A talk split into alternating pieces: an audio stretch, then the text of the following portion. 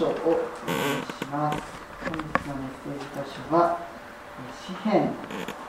32編の、えー、5からですね、5から7です。詩編の32の5から7お読みします私は自分の罪をあなたに知らせ私の咎を隠しませんでした。私は申しました。私の背きの罪を主に告白しよう。するとあなたは私の罪の咎めを許されました。それゆえ生徒は皆あなたに祈ります。あなたにお会いできる間に誠に大水の濁流も彼のところに届きませんあなたは私の隠れ家あなたは苦しみから私を守り救いの完成で私を取り囲まれますそれでは佐々木牧師に「最高の私の隠れ場」というタイトルでメッセージをしていただきます。よろしくお願いします。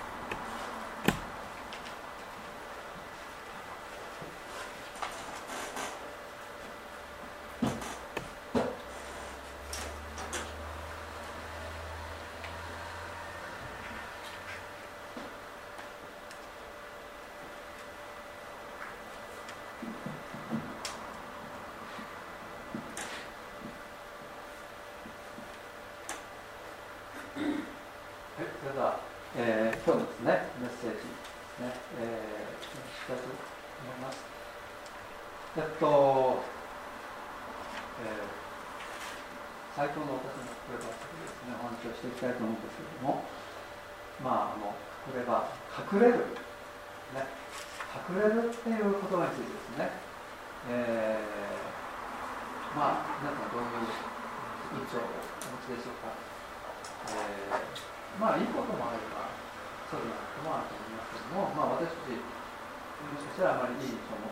持ってないかもしれないですね。隠れるってことまあ人は何か悪いことをするとですね隠れたり隠したりします。ね。えー、まあ政治の世界の中でですね。ありますよね、え、なんか悪いことしてしまった。あ、なんか隠してるなってですね。え、ありますけども。ま旧約聖書の初めにですね創世記というのがあります。3章を見るとですねアダムとエヴァが神様の、えー、神様との約束をですね破ってしまった。つまりですね人が初めて、えー、罪を犯してしまった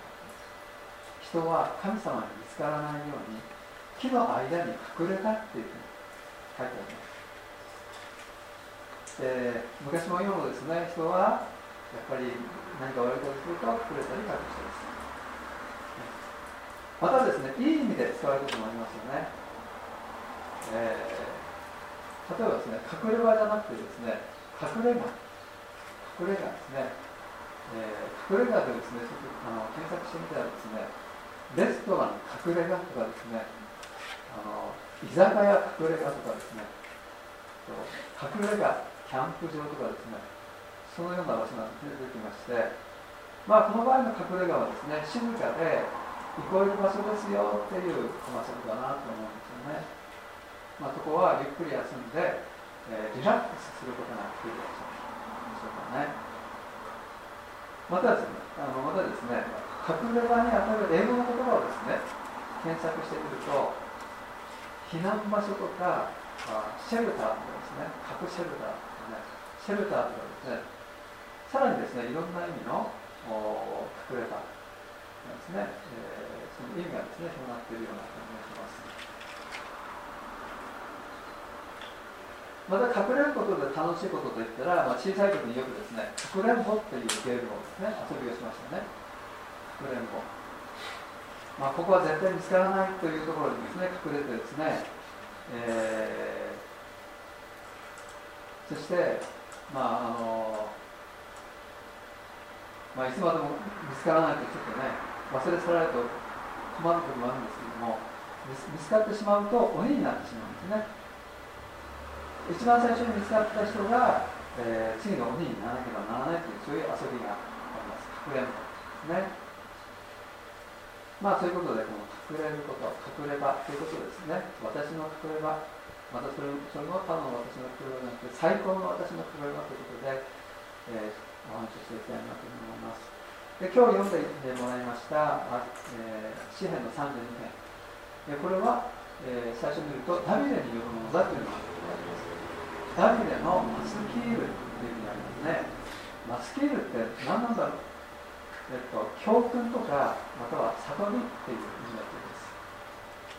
えー、ですから、ここに書かれていることは、ダビデが自分の体験を通して学んだこと、悟ったことなんですね。で、ダビデは30歳の時、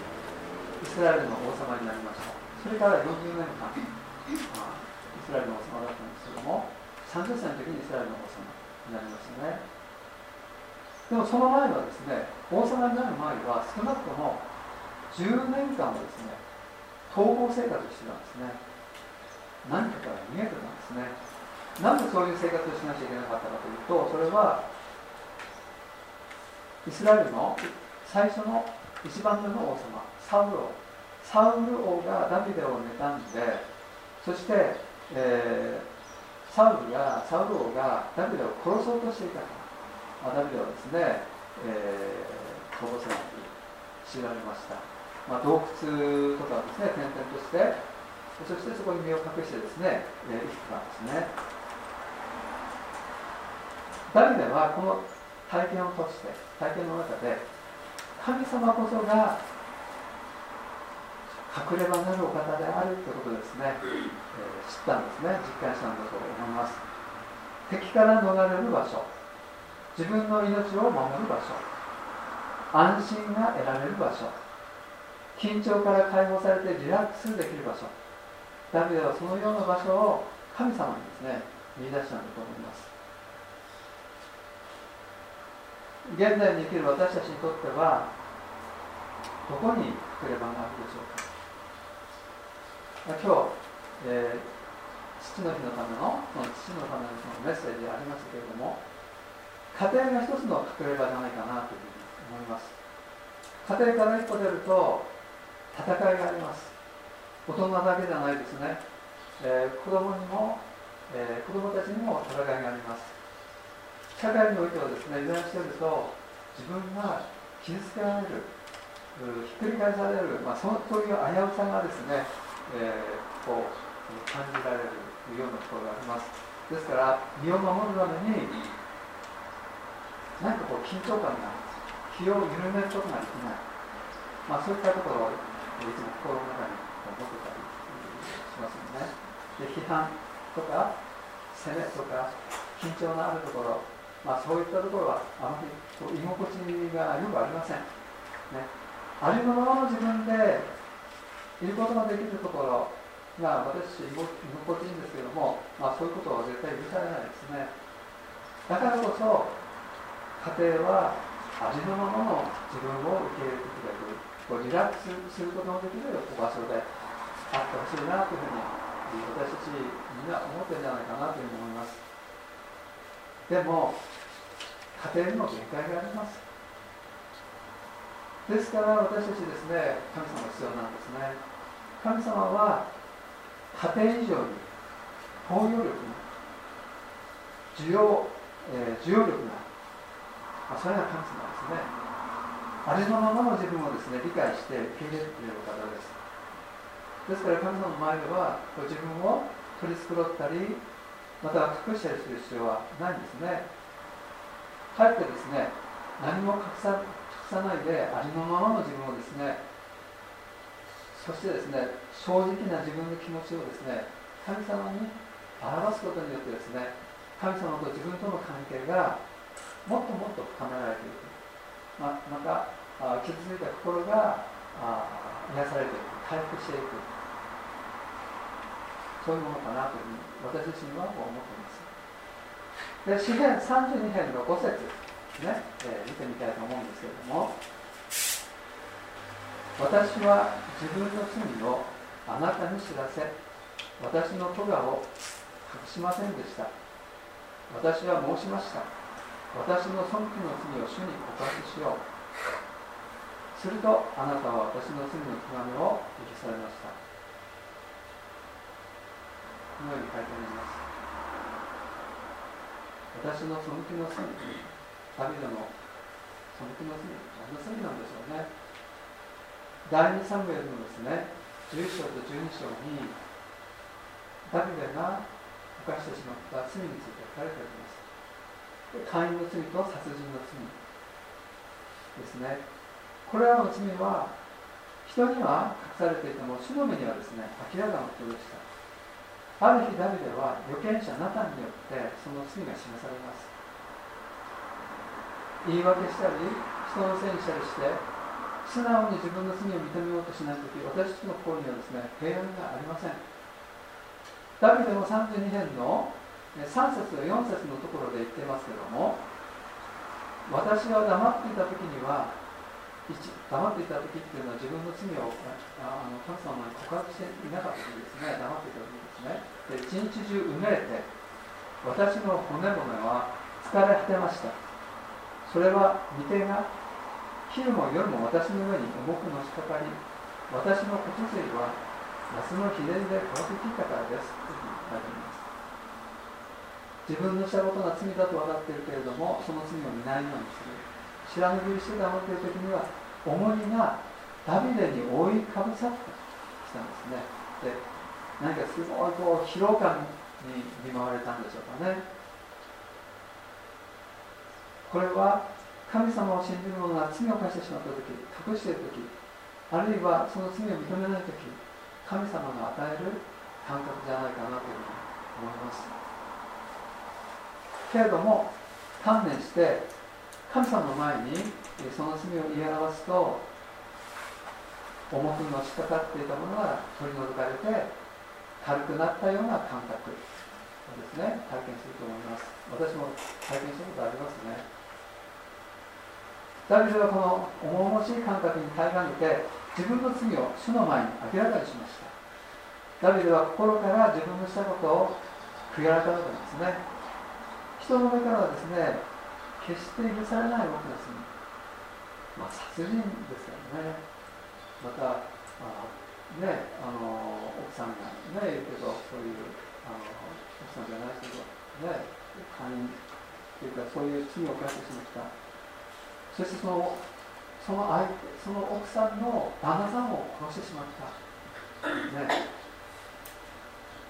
まあ、そういうことをダビデはしてしまったんですけども。でも神様はダビデを許して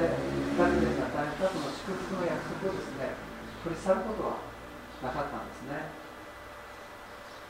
その後回復のためにですねダビデ自身の心の回復をするためにはですね、えー、しばらくの時間もですね要したんじゃないかなと思いますけども、え、ダビデのうちにはですね再び平安が真にある平安がですね戻ってきました。この平安私たちにとってこの平安というのはですね神様からの応答ですね。主の前に罪を隠さずに言い表す時主はその罪を許してその罪から清めてくださいます。平安というのはですねその答えなんですね。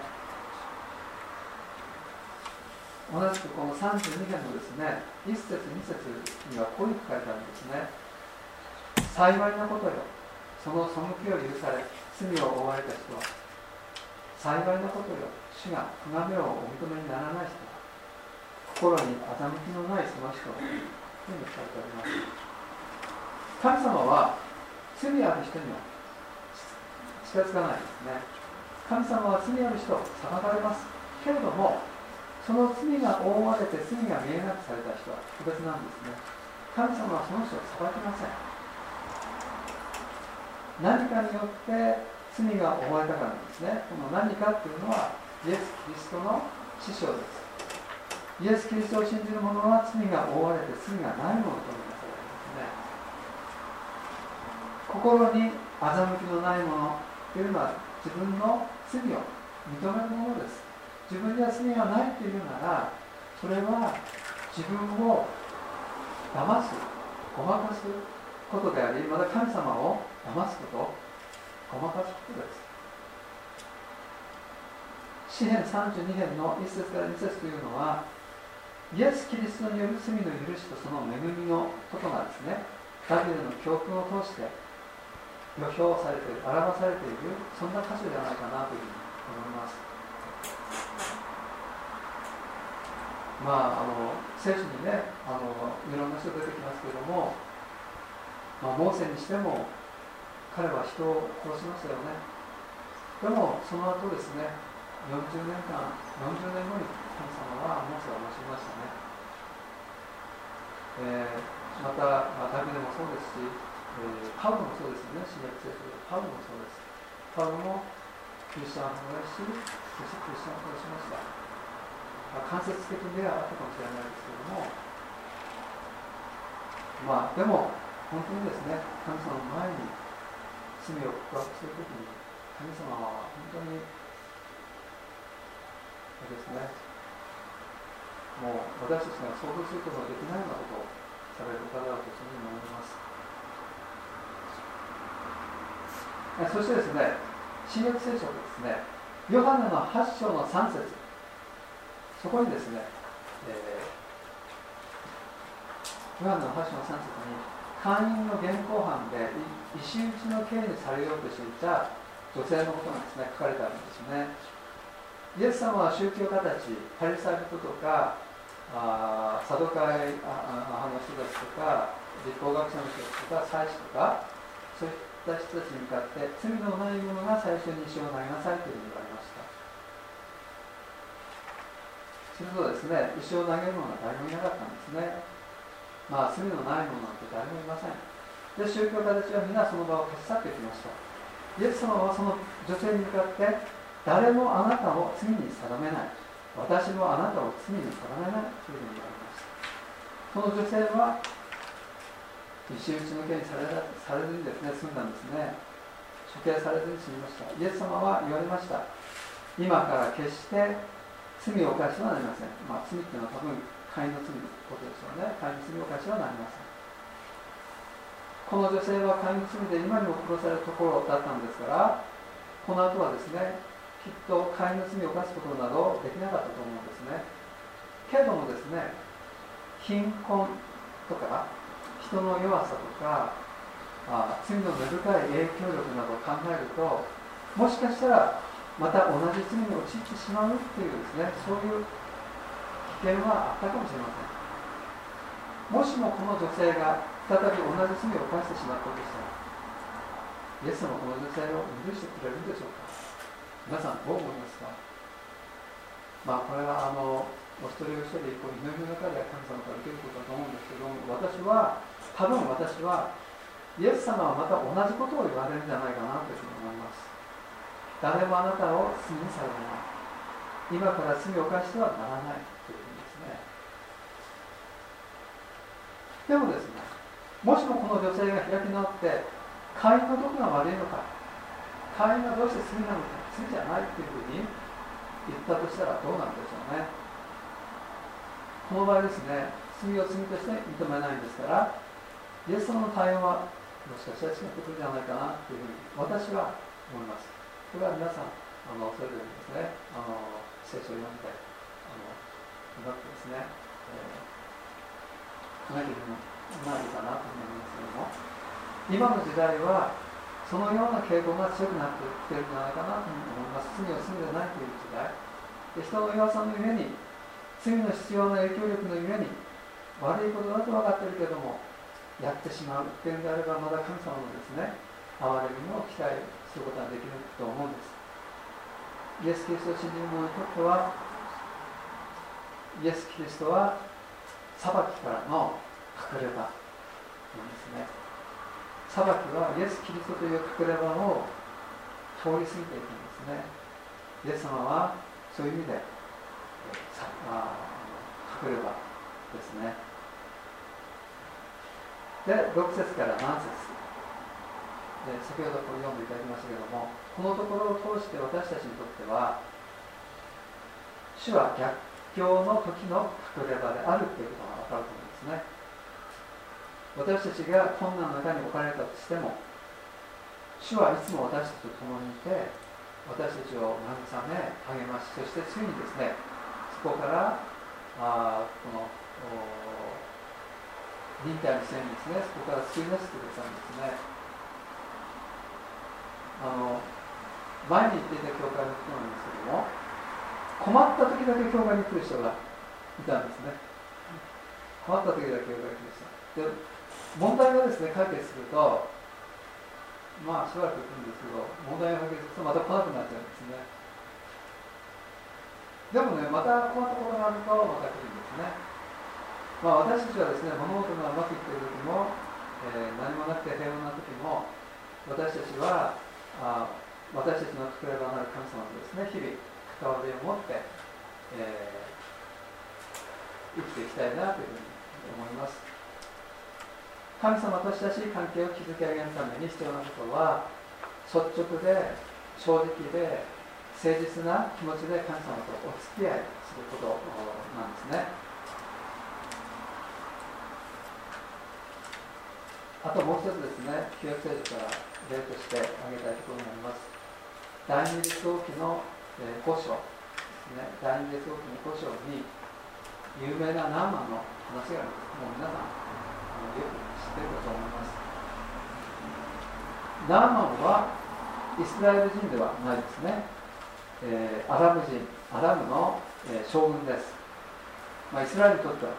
敵敵国ですね。敵の国ですね。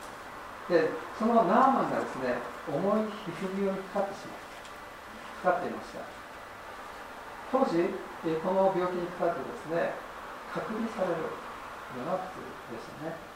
でナーマンはすがる思いで噂に聞いていた預言者のエリシャのところに行きまし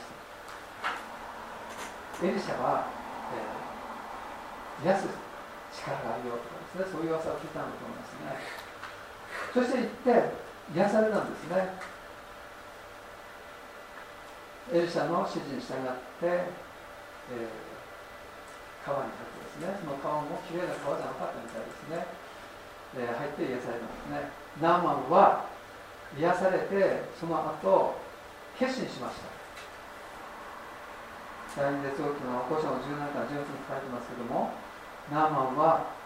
率直に自分の気持ちをですね神様が言い表すんですね。自分は本当の神様だけを礼拝します。というふうにですね言ったんですね。でも職務上主君にお供して偶像の神殿に入らなければなりません。そこで自分は主君のために身をかがめなければなりません。どうかそのことをお許しください。というふうに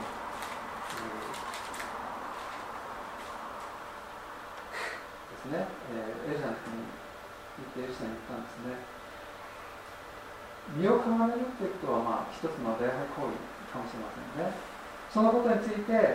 ナーマンは了解を得たかったんです。19節を見るとエルシャの応答があります。安心していきなさい。エルシャがですねそのことをナーマンから聞いてですねエルシャは安心していきなさい。というふうにったんですね。どっかで聞いたような言い方です、まあ、イエス様も同じことを言ってるんですね。安心していきなさい。神様の応答を判断するときですね。安心とか平安。あるかどうかっていうことはとてもですね。大切です。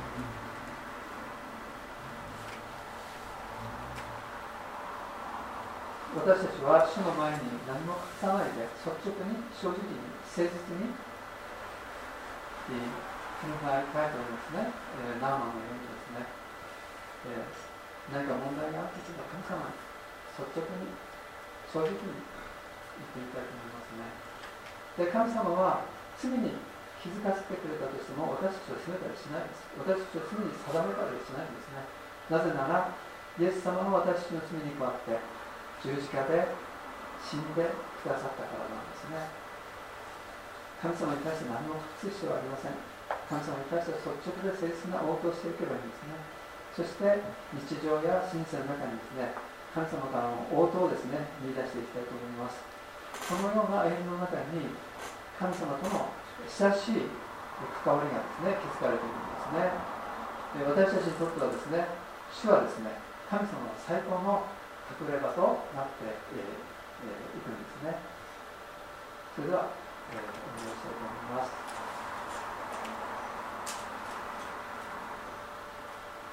で天のお父さんはあなたは私たちにとって最高の、えー、私たちの隠れ場です。神様。あなたは私たちの困難な中にいる時もあなたは私たちを守ってくださりその困難な罪さなる私たちを支えてくださり導いてくださいます。また解放をしてくださいます。また神様あなたは私たちにとって本当に私たちに行こう場を与えてくださるお方です。あなたの前にゆっくりと休むことができ、リラックスすることができますことを本当に感謝します。神様、どうぞさらに私たち、あなたと率直で、正直で、えー、誠実な関わり、お付き合いをすることができるように導いてくださいますように。そしてさらにあなたとの親しい交わりを交わりの中に導られていきますように。あなたの恵みを祝福をさらに豊かに受けていくことができますようにお願いします。感謝してイエスの皆によってお願いします。アメン